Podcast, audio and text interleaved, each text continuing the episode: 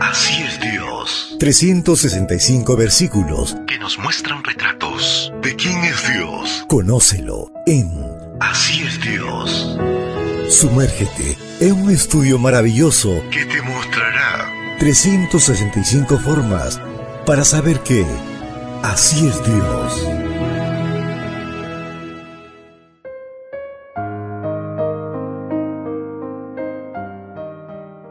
Apreciado amigo, apreciada amiga, es una bendición saludarte hoy 5 de enero. La matinal para esta mañana lleva por título El Dios que trabaja. La lectura bíblica la encontramos en el libro de Génesis, capítulo 2, versículo 15.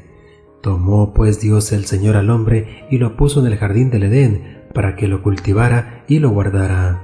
Actualmente el concepto trabajar no cabe en nuestra idea de lo que es un paraíso paraíso tiene más que ver para nosotros hoy con un lugar bonito, un ambiente tranquilo, seres queridos cerca, todas las necesidades cubiertas, cero compromisos y ningún trabajo pendiente. Pero el paraíso de Dios incluía el trabajo, la ocupación útil como parte de la felicidad del ser humano. Contrario a lo que más de uno parece creer, el trabajo fue un regalo que Dios hizo a sus criaturas cuando aún el pecado no había hecho su entrada en este mundo. Por lo tanto, no se trata de un castigo ni es el resultado de una maldición.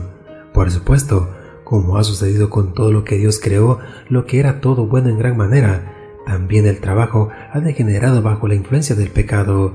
Pero aún así, trabajar encierra bendiciones importantísimas para los que vivimos todavía en este mundo. ¿Sería inteligente querer perdernos esas bendiciones? El trabajo nos habla de un Dios que comparte su creación con los seres humanos. Hubiera sido muy fácil para él establecer un proceso automático para que el huerto se mantuviera sin necesidad de cuidados por parte del hombre.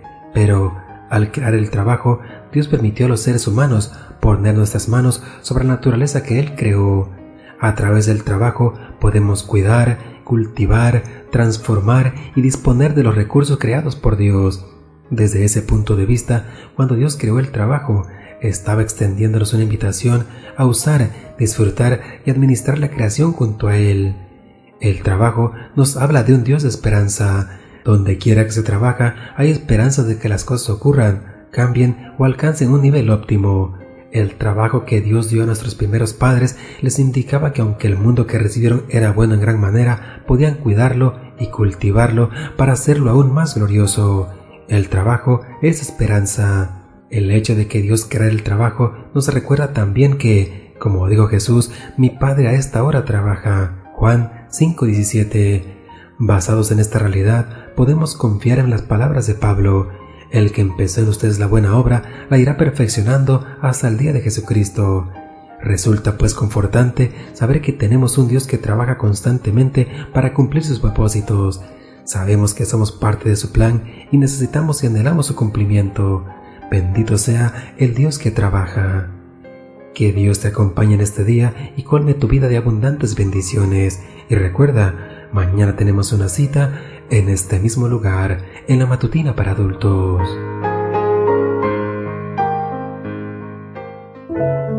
Ahora lo conoces un poco más que ayer. Más que ayer. Así es Dios. Un retrato pintado en la Biblia que nos muestra su amor, su naturaleza Sigamos conociéndolo. Así es Dios. Esta fue una presentación de Canaan Seven Day Adventist Church y DR Ministries. Hasta la próxima.